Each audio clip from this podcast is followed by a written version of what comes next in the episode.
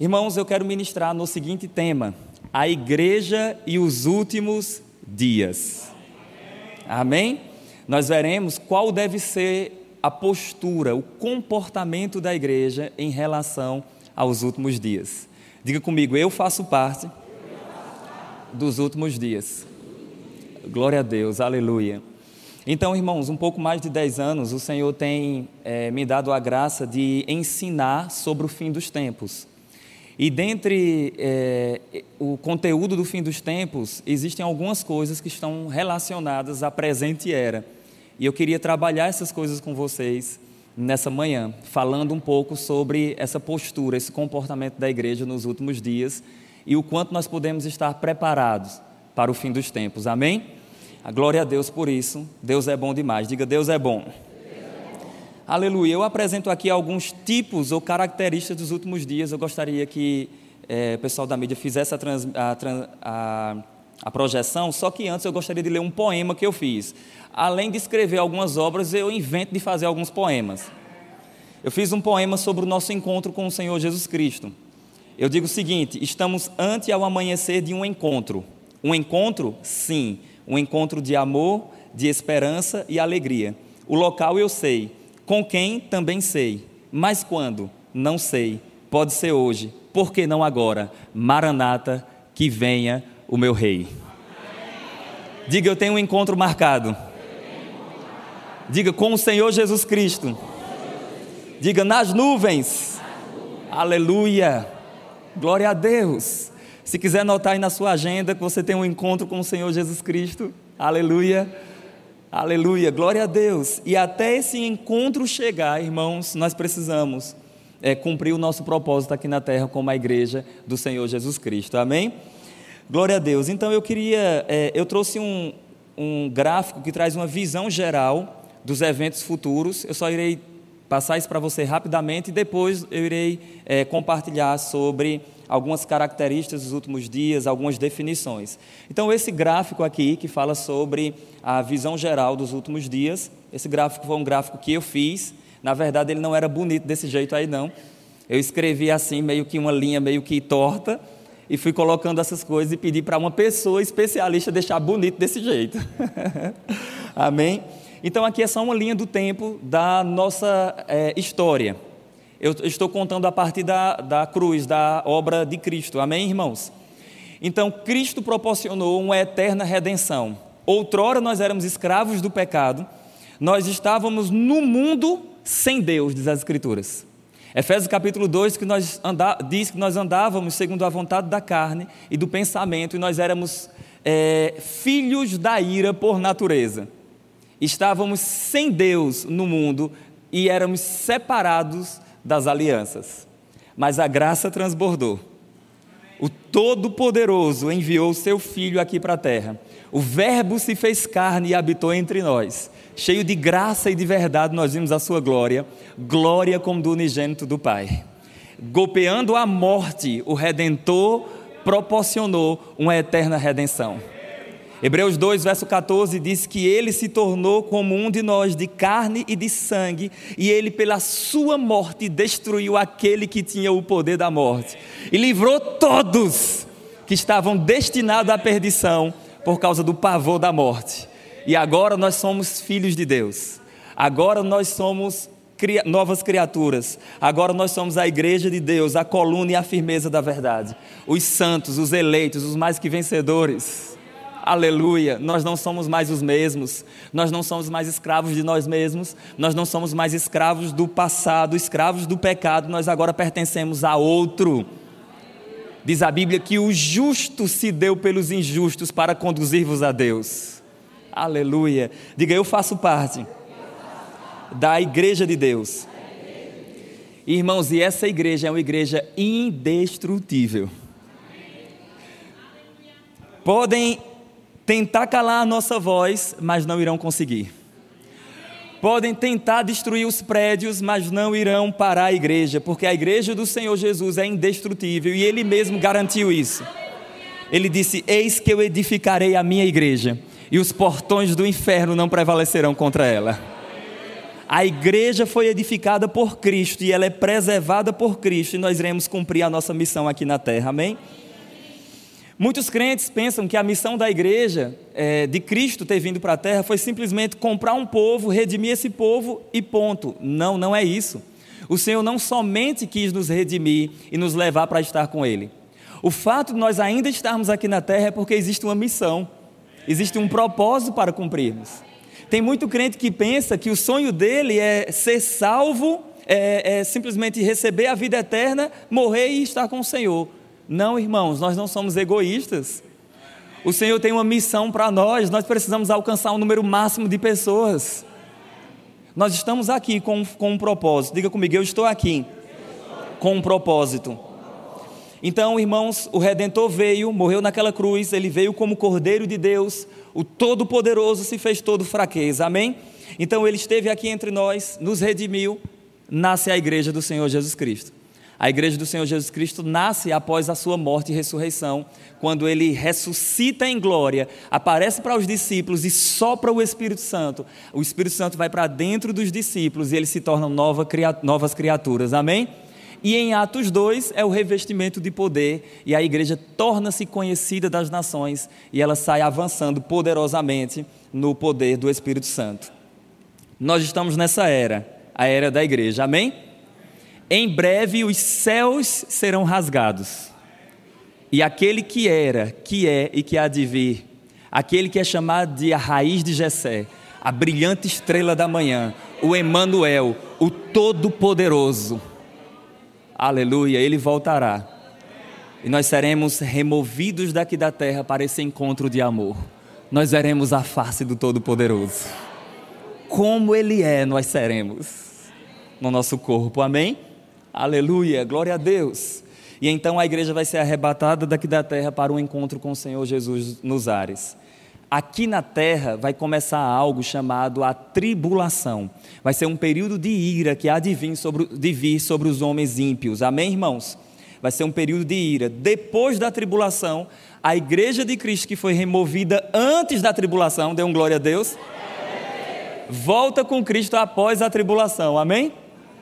Eu tenho um amigo que ele é tão curioso, mas tão curioso, que ele disse que queria passar pela tribulação para descobrir quem é o anticristo. Eu disse, meu Deus do céu, pergunta a Jesus. Amém, gente? Então, após o período tribulacional, a igreja volta, Cristo retorna com a igreja e ele implanta o reino dele aqui na terra. Vai ser um reino milenar, um reino de mil anos. Ele governará essa terra ele governará de Jerusalém sobre todas as nações, nós seremos seus ministros, seus reis, seus governadores, amém? Isso literalmente, porque agora já somos espiritualmente, amém? Mas haverá ainda um reino literal aqui na terra, um reino físico, em que o Messias estará governando. Então se prepare para sair de uma democracia para uma monarquia teocrática, que será um governo de um rei que é Deus, de um Deus que é rei. Aleluia. Glória a Deus. Aleluia. Deus é bom demais. Deus é bom demais. E após esse reino milenar, após esse período de, de mil anos que nós estaremos aqui reinando com Cristo, haverá, irmãos, um juízo final que os ímpios irão participar. A igreja não passa por juízo final, a igreja vai passar pelo tribunal de Cristo após o arrebatamento, que vai ser recompensada ou não com base no serviço na obra do Senhor. Amém? aleluia, recompensada ou não, aleluia. E após isso, após o, o, o juízo final que será para os ímpios, é, o Senhor vai criar um novo universo, que eu chamo de novo céu, nova terra, e a nova Jerusalém descerá para esse novo universo.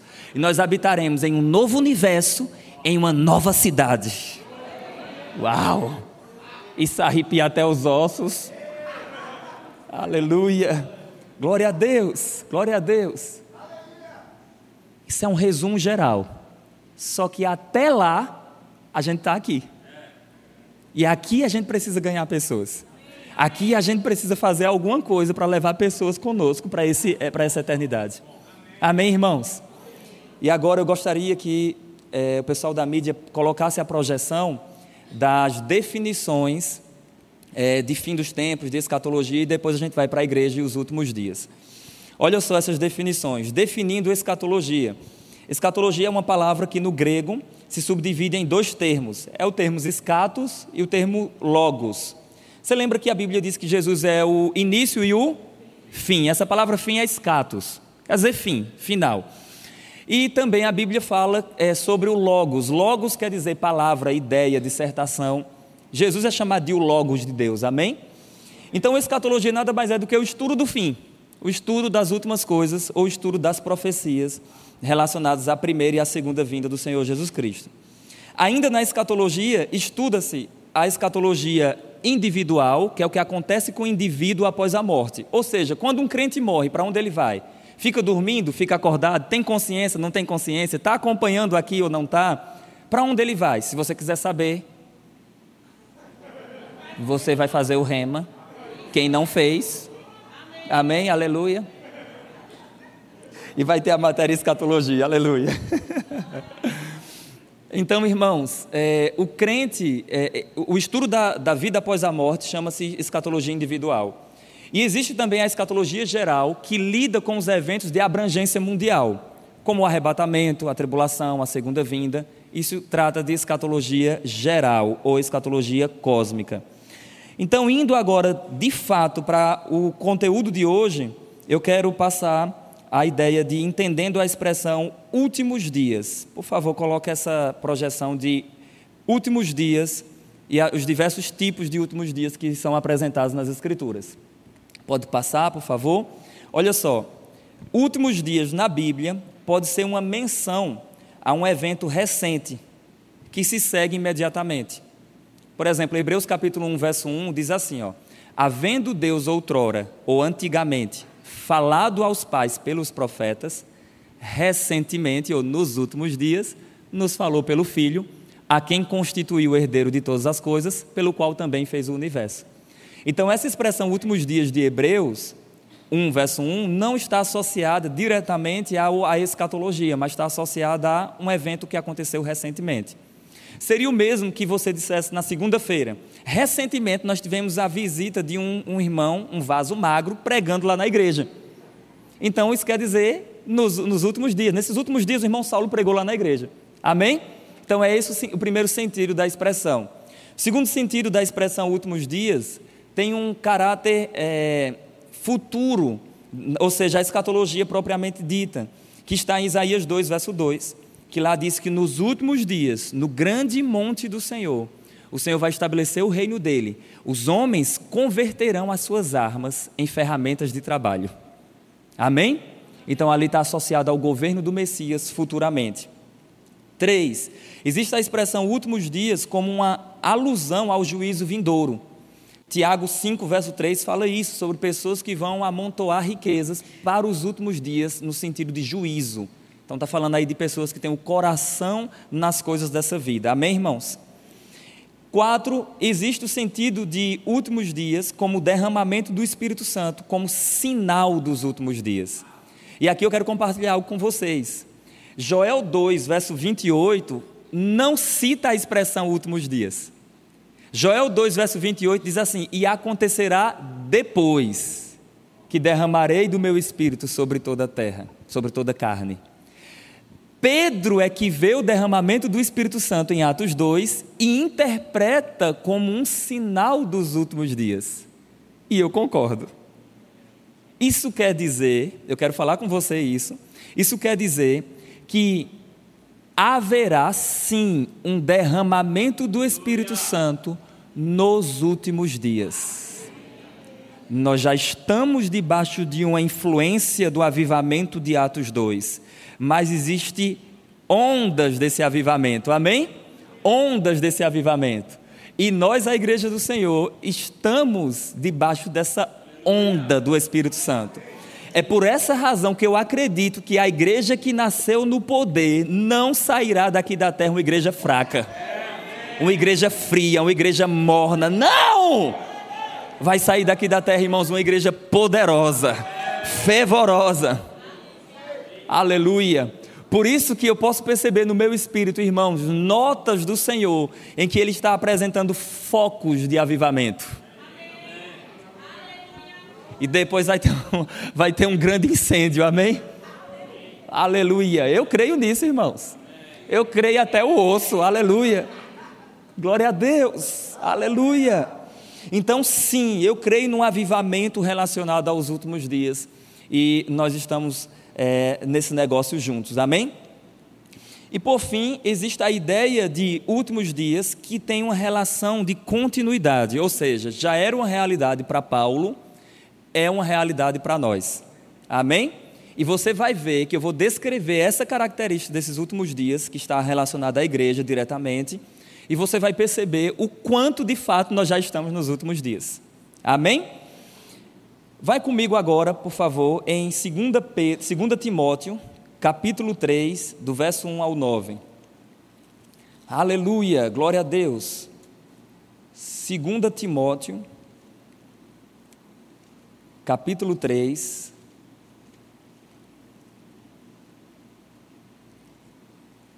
Esse texto aqui é fantástico, irmãos. 2 Timóteo, capítulo 3, do verso 1 até o verso 9. Olha o que é dito. 2 Timóteo, capítulo 3, verso 1 ao 9. Sabe, porém, isto, que nos últimos dias sobrevirão tempos difíceis. Tem uma versão que fala trabalhosos nós já estamos nesses últimos dias, amém? Ele agora vai descrever algumas características desses tempos difíceis. Ele diz: Pois os homens serão egoístas, avarentos, jactanciosos, arrogantes, blasfemadores, desobedientes aos pais, ingratos, irreverentes, desafeiçoados, implacáveis, caluniadores, sem domínio de si cruéis, inimigos do bem.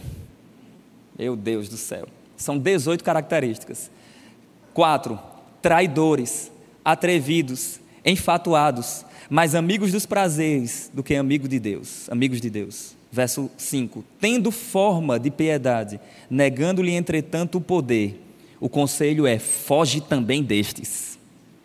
Verso 6: Pois entre estes se encontram os que penetram sorrateiramente nas casas e conseguem cativar mulherinhas sobrecarregadas de pecados, conduzidas de várias paixões, que aprendem sempre e jamais podem chegar ao pleno conhecimento da verdade. Ao conhecimento da verdade. Verso 8. E do modo porque Janes e Jambres resistiram a Moisés, também estes resistem à verdade. São homens de todo corrompidos na mente, réprobos quanto à fé eles, todavia, não irão avante, porque a sua insensatez será a todos evidente, como também aconteceu com a daqueles. Glória a Deus, irmãos. Que texto maravilhoso, né, gente? Então, aqui existem algumas características dos últimos dias. E a gente precisa, a igreja do Senhor precisa ficar atenta, antenada. Literalmente, nós precisamos ficar é, é, vigilantes em relação a essas características, porque, pasme, irmãos, são características que não estão somente no mundo, mas já penetrou as igrejas. Muitas vezes já está nos púlpitos, muitas vezes já está no meio do povo de Deus. E nós, como igreja do Senhor, nós precisamos ficar armados para os últimos dias. E eu vou mostrar para vocês logo mais como fazer isso, amém? Mas agora eu quero é, citar aqui só 10, 10 características dos últimos dias. Por favor, pode passar o próximo slide. Eu apresento essas características dos últimos dias. É, algumas características, né? Eu, eu, eu ia citar as 18, mas não dá não. Vamos citar, vamos ver se a gente consegue citar umas 6 ou 7, mais ou menos. Vamos lá. Primeira característica, engano. Vocês têm percebido que a cada dia que se passa o engano tem crescido. É engano no, nas escolas, é engano nas universidades, é engano em muitas igrejas, é engano alcançando as nossas crianças. Então, o engano tem crescido. E não só Paulo, mas o próprio Jesus alertou acerca disso. Irmãos, Satanás não muda a estratégia dele. A queda do homem lá no Éden se deu mediante o falso ensino da serpente. Um engano. Sim ou não? Distorcendo a verdade, citando partes da verdade. Vocês lembram que a serpente chega para Eva e fala assim: É assim que Deus disse: Não comereis de toda a árvore do jardim? Irmão, Gênesis 2, verso 16 e 17, Deus disse alguma coisa semelhante, mas não dessa forma. Deus disse: De toda a árvore do jardim vocês podem comer, somente de um é que não pode. E a serpente veio com uma pergunta venenosa, eu chamo de uma pergunta venenosa. Cuidado que tem serpente hoje. Paulo, escrevendo aos irmãos em Corinto, ele diz assim: Eu temo que vocês sejam enganados pela serpente como Eva foi. Então tem serpente hoje enganando pessoas. Então, às vezes não é um ensinamento em si, mas é uma pergunta venenosa. Posso dar alguns exemplos? Alguém chega para você que é um pregador da palavra do Senhor, um ministro, e fala assim: Mas quer dizer que você ainda não é um pastor. Fulano chegou primeiro do que você. Quer dizer que tal coisa ainda não aconteceu contigo? São perguntas venenosas. Que se você der ouvido à serpente, você vai ser envenenado. E essa é uma característica dos últimos dias. Essa é uma característica dos últimos dias, nós precisamos ficar atentos, amém? Precisamos ficar atentos. Uma vez, eu. Pregador quer pregar, né? Então, uma vez eu, eu sonhava em pregar no púlpito lá em Arco Verde, quando eu estava lá. Eu queria pregar. Meu primeiro pastor foi pastor Tony e Marina, que eles estão lá em Ribeirão Preto. E o meu sonho era pregar. Aleluia. Estava servindo nos departamentos já não sei quanto tempo, departamento infantil, todos os departamentos você imaginar, com exceção do louvor, senão os irmãos apedrejavam. Aleluia. Estava servindo nos departamentos, fazendo as coisas e tal, tudo isso. Aí chegou um dia que a esposa do pastor no tempo, Marina, ligou para mim e disse assim: Saulo, eu queria que você pregasse amanhã de manhã na igreja e que tivesse unção e uma boa palavra. Aí eu me tremi. E eu fui pregar, irmãos, o vaso magro, as pernas ficavam assim. E eu preguei a palavra, foi uma bênção, de fato, Deus alcançou as pessoas, foi uma grande bênção. E aí, quando terminou, uma serpente veio falar comigo. E aí, um irmão chegou para mim e fez: Uau! Que pregação! Por mim você pregava sempre e o pastor só pastoreava. Com essa expressão aqui que eu estou fazendo. E aí, irmãos, eu podia olhar para ele e cantar aquele hino da vitória. Quem te viu passar na prova e não te ajudou, quando vê você na bênção, vai se arrepender. É verdade, eu sou o cara. Podia olhar diante do, do espelho, aplaudir a minha própria formosura e dizer assim: Esse cara sou eu. eu podia anular a ação da serpente. E então eu olhei para aquele irmão e eu disse assim: Eu só sou alguma coisa, porque Deus usou aquele homem para acreditar em mim. Cortei a cabeça da serpente. Amém? Então nós temos que ter cuidado com o engano, porque o engano tem crescido e tem penetrado as igrejas.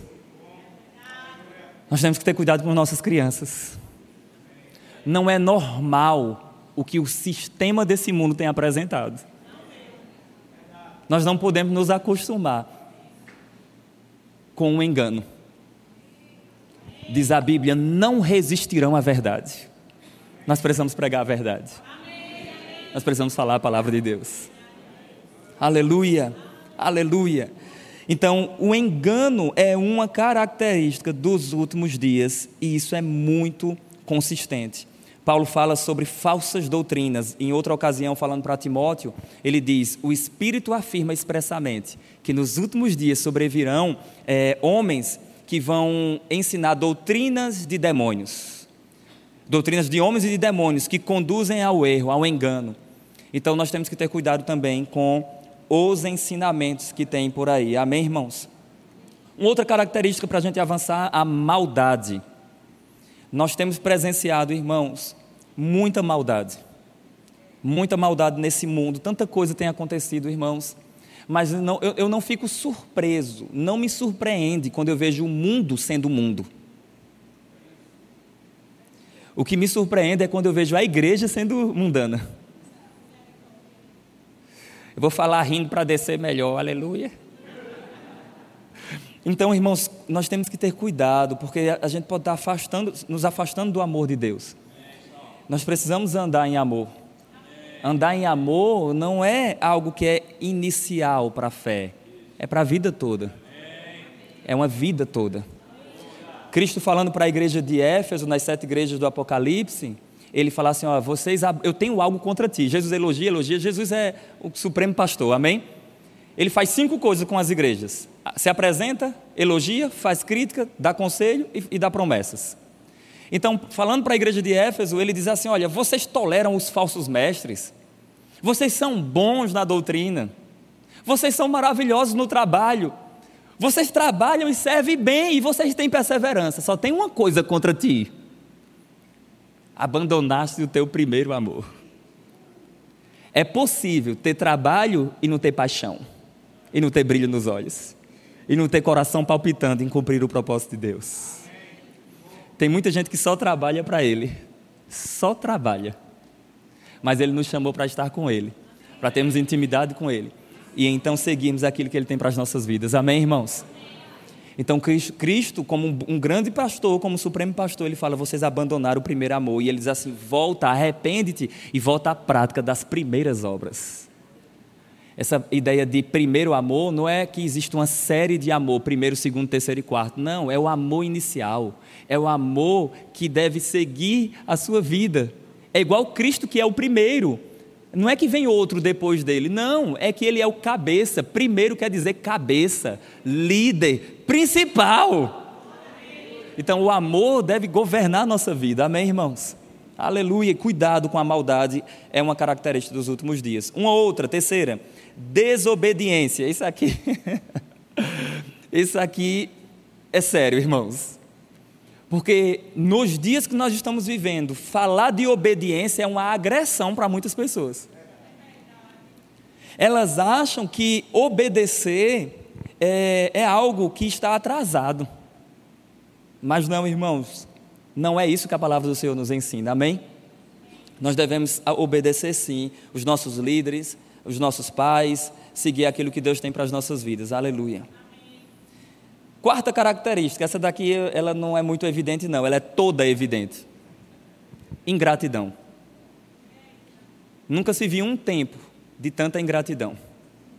Nos lares, nas famílias, nas igrejas, no mundo. A ingratidão é sinônimo de soberba. Não existe não existe um soberbo grato. Porque o soberbo é alguém que é autossuficiente, que pensa que o que ele tem e o que ele é é por causa da habilidade dele, é por causa da sabedoria, da mente, do trabalho, das suas riquezas. Mas a Bíblia fala: nós não devemos nos estribar no nosso próprio entendimento. Na verdade, irmãos, alguém que é verdadeiramente humilde não é alguém que diz que é humilde Alguém que é verdadeiramente humilde é alguém que é grato. Grato. Grato. E o que é legal da gratidão é que ela mostra que você não faz nada sozinho. Precisa de alguém. Aleluia. É sério, irmãos, o negócio está sério aqui. Os olhos não resistem, amém? Então, ingratidão é uma característica muito forte dos últimos dias. Quinta, perversão. Nós temos presenciado, irmãos, muita perversão, perversão sexual, perversão moral no geral, misericórdia. O mundo está nessa, nessa condição. Sexta, insubmissão. Eu falava com um irmão uma vez e ele disse: Saulo, submissão é literalmente uma posição de prisão pode ver que a insubmissão é efeito, que a submissão é efeito da queda. Eu disse, como é a história? Ele disse, não, há, não precisava de submissão antes. Eu disse, calma, peraí. Nosso Deus é Pai, Filho e Espírito, amém? a plena igualdade na divindade. O Pai não é mais Deus do que o Filho, e da mesma forma o Espírito Santo não é menos nem mais Deus do que o Pai e o Filho. Amém? Mas sendo iguais, existem funções distintas e que cada um submete ao propósito do outro. O Pai exalta o Filho, o Filho exalta o Pai, o Espírito Santo exalta o Pai e o Filho. Amém? O Pai se destaca na criação, mas ele não cria sozinho, ele faz isso pelo Filho através do Espírito Santo. O Filho se destaca na redenção, mas ele não faz isso sozinho, ele vem porque o Pai o enviou e ele faz isso pelo Espírito Santo. O Espírito Santo se destaca, irmãos, na santificação e na atuação dos dons espirituais, mas ele não faz isso sozinho, ele faz isso pelo Filho através do Pai. De forma que um, homem de Deus na história da igreja, Tomás de Aquino, chamava de dança trinitária ele disse que o pai segurava na mão do filho, o filho segurava na, mãe, na mão do pai, e de alguma forma um se destacava mais, só que não estava sozinho. Amém? Não estava sozinho. Aleluia! Glória a Deus! E então, irmãos, se na própria Santíssima Trindade existe um respeito, amém? A missão específica de cada um, quanto mais nós que fomos criados à imagem e semelhança de Deus. Então, sim, irmãos, submissão não é um lugar de prisão. Submissão é um lugar de honra. Porque só existe submissão porque alguém acredita que você é capaz de cumprir essa missão. Aleluia. As pessoas não entendem. Submissão está dizendo para nós: eu sou útil. Eu vou repetir, amém? Submissão está dizendo para aquela pessoa que está submetendo: eu sou útil, eu não sou inútil. Alguém está acreditando em mim e está me dando uma missão para eu cumprir.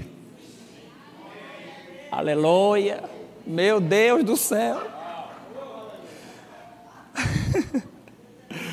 Uma outra característica dos últimos dias é a zombaria. Pedro fala, ele, ele escrevendo a epístola dele, ele diz que nos últimos dias viriam zombadores, que iam zombar da nossa esperança em Cristo Jesus, dizendo assim: cadê a promessa da vinda do Senhor?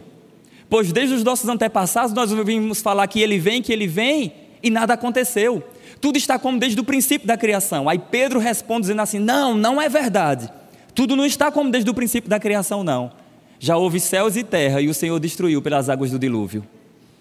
O Senhor não retarda a sua promessa, Pois um dia para o Senhor é como mil anos, e mil anos é como um dia. Ele está dando tempo para que o número máximo de pessoas sejam alcançadas.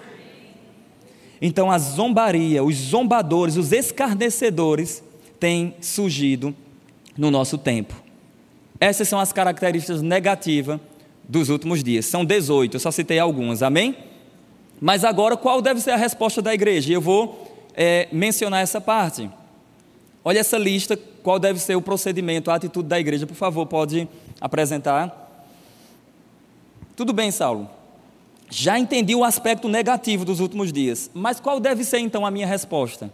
Qual deve ser o meu comportamento? Como eu devo me armar, me equipar para os últimos dias? Como? Algumas, algumas posturas que nós devemos ter. Olha só. Número um, nós devemos viver de forma santa, justa piedosamente aguardando a vinda do Senhor. Paulo escrevendo ao jovem pastor Tito, capítulo 2, verso 11 ao 14, ele diz isso. Tito 2, verso 11 ao 14, ele diz que a graça de Deus se manifestou salvador a todos os homens, educando-nos para que, renegados às paixões mundanas, vivamos no presente século de maneira justa, santa e piedosamente, aguardando a manifestação da glória do nosso grande Deus e Salvador, Jesus Cristo até ele vir como eu devo viver, de maneira santa, justa, piedosamente.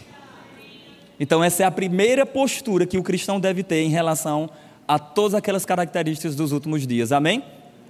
Segunda postura, nós devemos andar de maneira sóbria e vigilante. Está em 1 Tessalonicenses 5, versos 6 ao 11, ele vai falar sobre isso, que nós não somos das trevas, nós somos da luz, portanto nós vigiamos. Amém? Então nós devemos andar em vigilância atentos, antenados. Amém, irmãos? Agora a terceira. Meu Deus. Como eu devo andar nos últimos dias? Congregando. Tá isso na Bíblia, Saulo? Eu gostaria que, se possível, a mídia colocasse esse texto de Hebreus 10, que eu quero te mostrar algo. Hebreus 10, verso 25. Hebreus 10, verso 25. Olha o que esse texto, esse texto aqui é espetacular. Olha o que esse texto diz. Hebreus 10, verso 25. Não deixemos de congregar-nos como é costume de alguns. Alguns já tinham se acostumado a não congregar. Aí veja a base, veja a base. Antes façamos admoestações e tanto mais quanto vezes que o que se aproxima? O dia se aproxima, que é o dia escatológico. Então, sabe o que é que o autor aos Hebreus está dizendo? É quanto mais se percebe que estamos nos últimos dias, mais nós devemos congregar.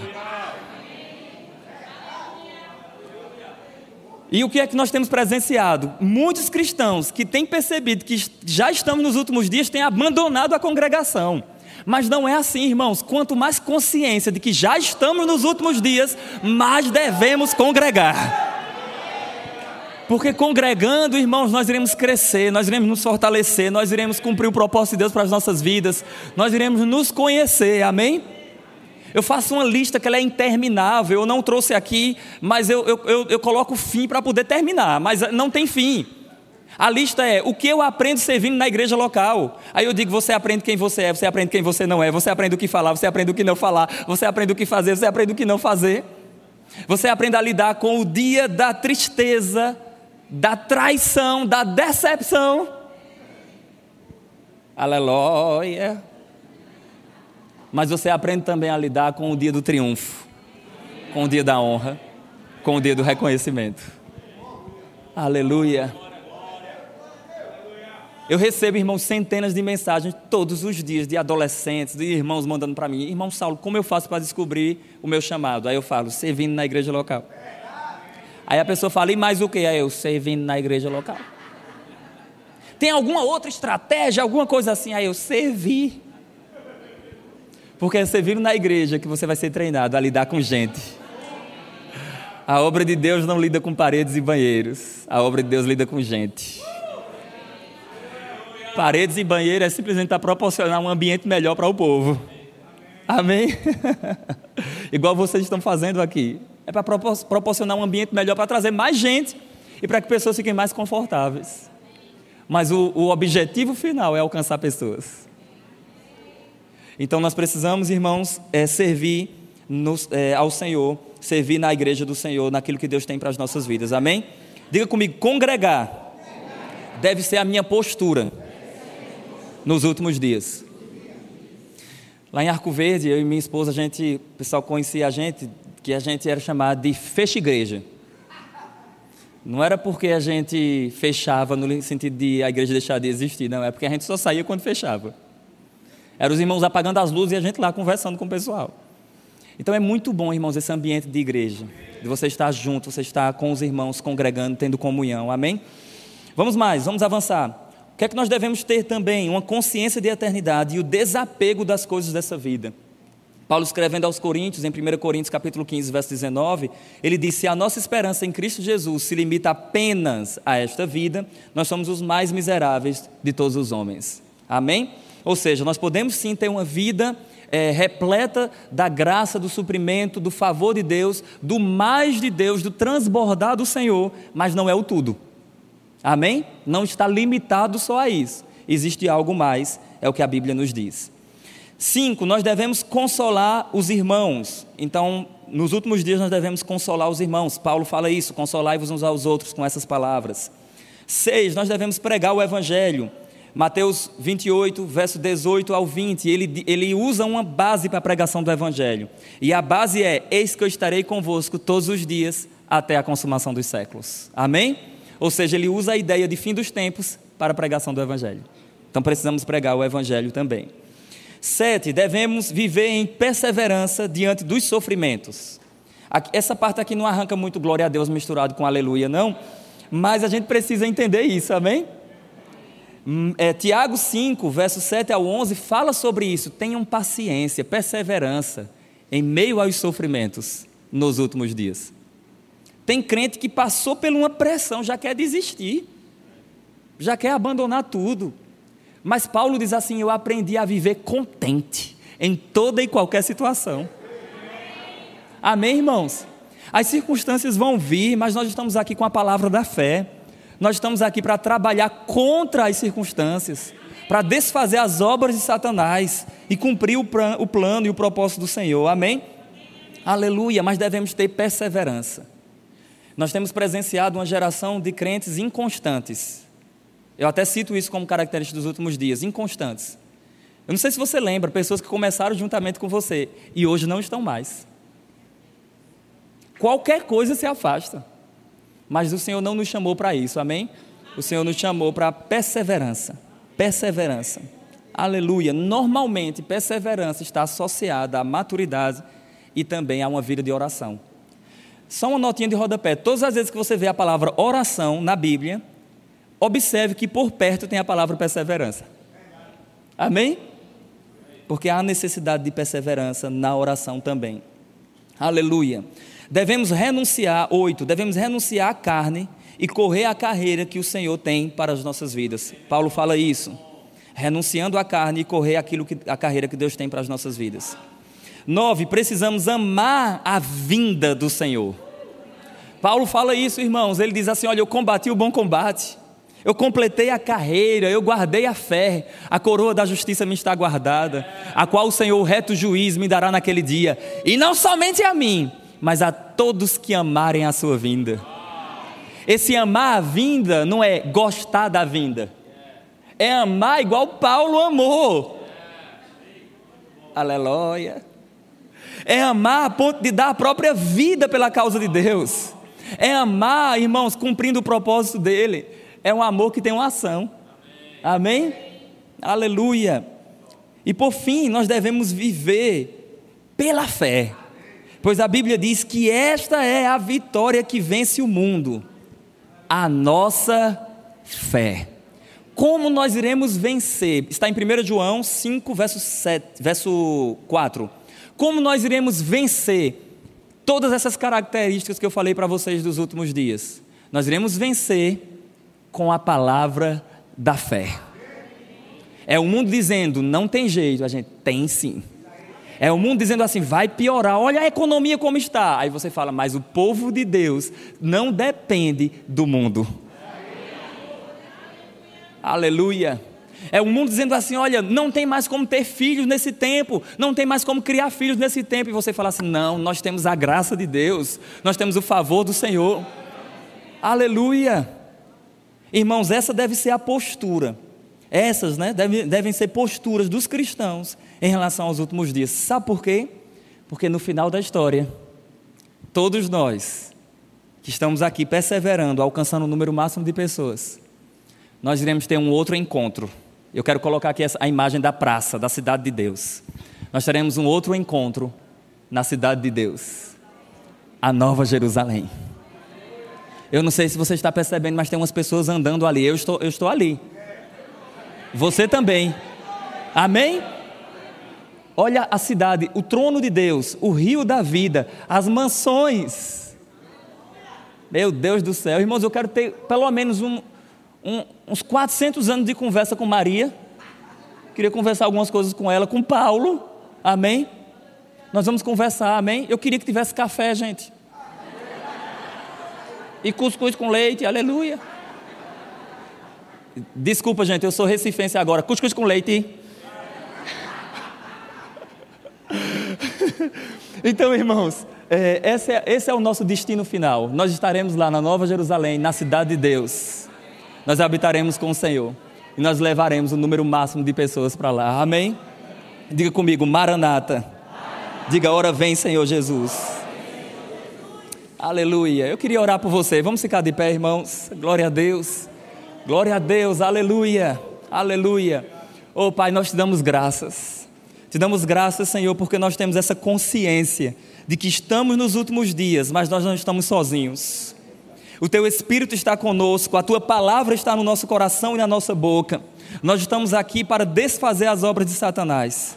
Eu oro pela vida dos meus irmãos e eu declaro sobre a vida deles graça, paz e sabedoria, para que eles possam cumprir o propósito do Senhor. Obrigado, Senhor, por eles atentos acerca dos últimos dias e cumprindo a missão deles como igreja aqui na terra. Eu te agradeço, Senhor, pela tua preciosa unção no poderoso nome de Jesus. E como embaixador do reino celestial, se há alguém com alguma enfermidade, você vai colocar a mão no local da enfermidade ou sobre você, e no poderoso nome de Jesus, receba cura agora. Todo caroço desaparecendo, todo incômodo saindo, no nome santo de Jesus, no nome santo de Jesus. Obrigado, Senhor, por tua graça sobre a vida dos meus irmãos, no nome santo de Jesus.